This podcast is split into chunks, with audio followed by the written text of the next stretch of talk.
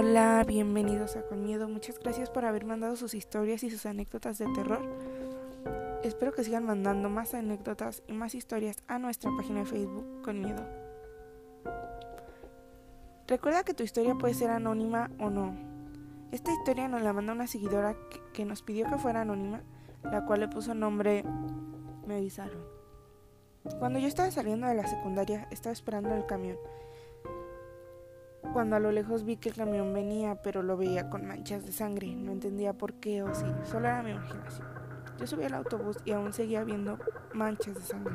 Yo me entallaba los ojos, pues no podía creer lo que estaba viendo, porque la gente no se daba cuenta de eso, solo yo. Cuando bajé del autobús, vi un coche estacionado. Tuve que dar unos pasos para mirar hacia ambos lados y cruzar la calle. Cuando iba a dar un paso para cruzar la calle, el auto se echó en reversa muy bruscamente. Yo, muy enojada y asustada, fui a ver quién estaba conduciendo el auto para reclamar. Entonces, cuando miré a la ventana, no había nadie. Yo, muy asustada, corrí a mi casa. Le conté a mi madre sobre esto. Ella no supo darme alguna explicación lógica o decirme algo. Solo quedó en una plática. Al día siguiente le, le llamaron a mi madre para darle la noticia de que un familiar había sido atropellado, por lo cual esto le había provocado la muerte.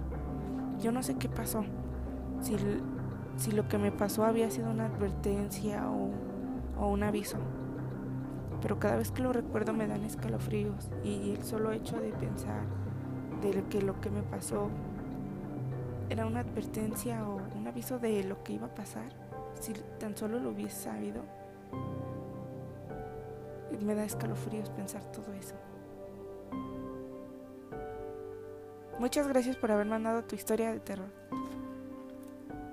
Esta otra historia nos la manda una seguidora anónima. Cuando iba a la prepa, esto hace 16 años, sentía que algo me seguía, pero no sentía miedo, me sentía protegida. Me empecé a confiar, pues lo empecé a sentir más presente.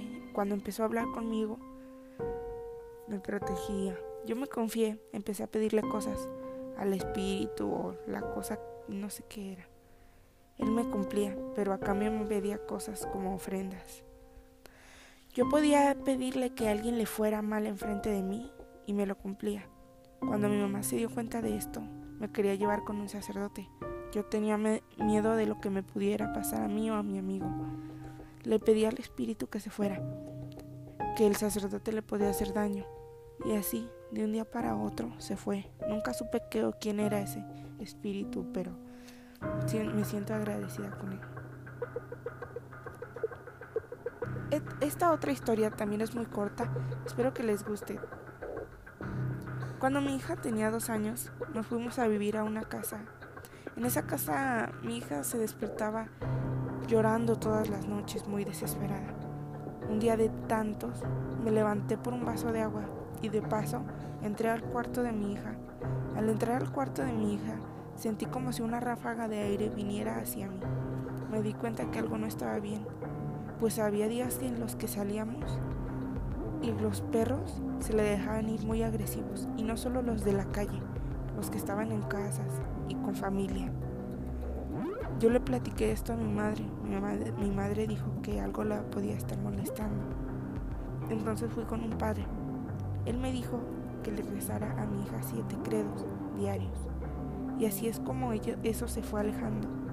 Ahora mi hija no ha sufrido nada más.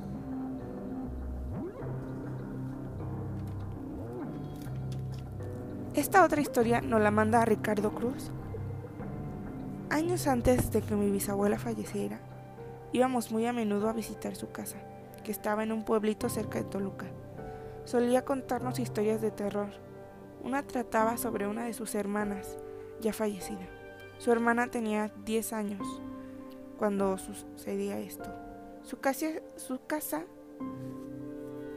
era muy grande.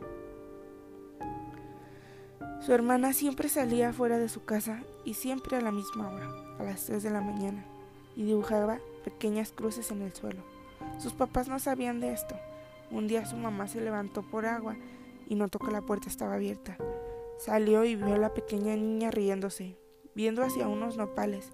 Su mamá le preguntó que qué hacía ahí, lo que contestó, viendo a los señores y señoras de sombreros hermosos pasar. Obviamente a esa hora no había nadie. Su mamá se quedó pensativa y la niña dijo, mira mamá, ahí va uno bajito y otro muy alto.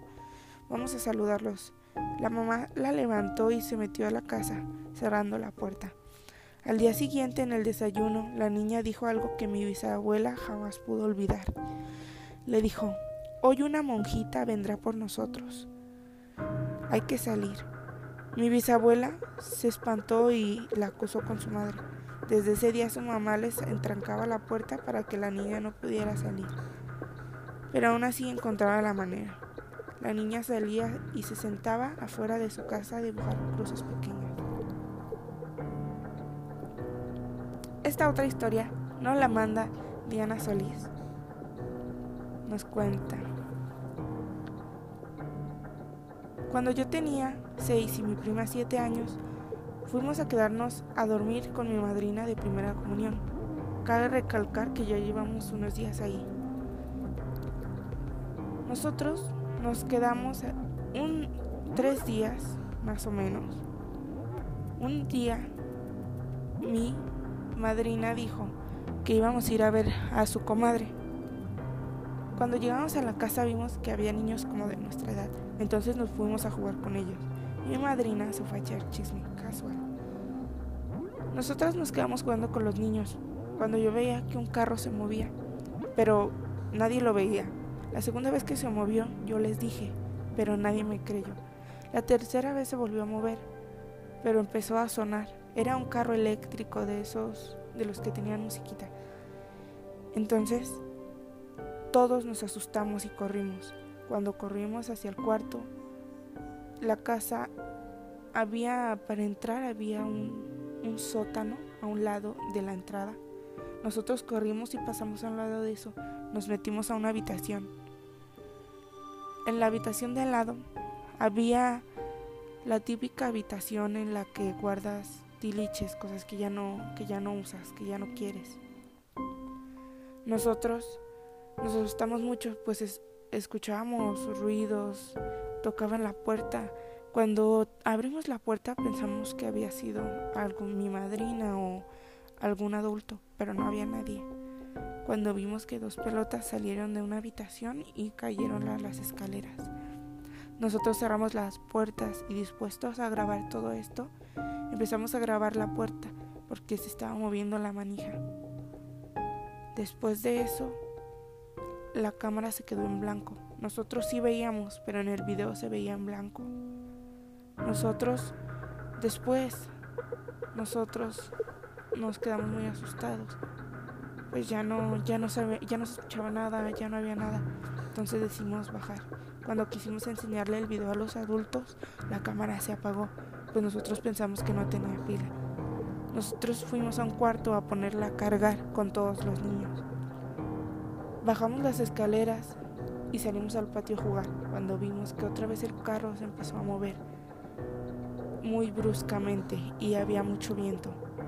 Nosotros, dispuestos a grabar esto, volvimos a ir por la cámara para enseñarle el video también a los adultos, pero la cámara no estaba. Buscamos por todas partes y no encontramos la, la cámara. Fue muy extraño. Le contamos todo esto a los adultos, pero obviamente siendo niños no nos creyeron. Nos fuimos de esa casa. Ya nunca volvimos a saber nada de esos niños o de la comadre de mi tía. Pero pues, cada vez que recuerdo esto igual me da mucho miedo. Mi prima tiene recuerdos nulos de todo esto, pero yo sí lo recuerdo todo.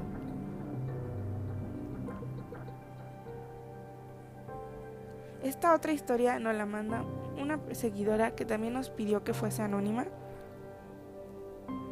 Yo me quedaba sola en mi casa y cuidando a mi hermano. Un día de tantos. Mis padres se fueron a trabajar y yo me quedé sola con él. En mi casa, era la casa de mis abuelos, había un patio muy grande y después estaba mi casa. En esa casa pequeña, cruzando el patio, todo lo que jugaras, todo lo que pensaras. Era como si se, se hiciera realidad, literalmente. Una vez mi madre y yo estábamos jugando a que mi mamá era un fantasma y se ponía a la puerta.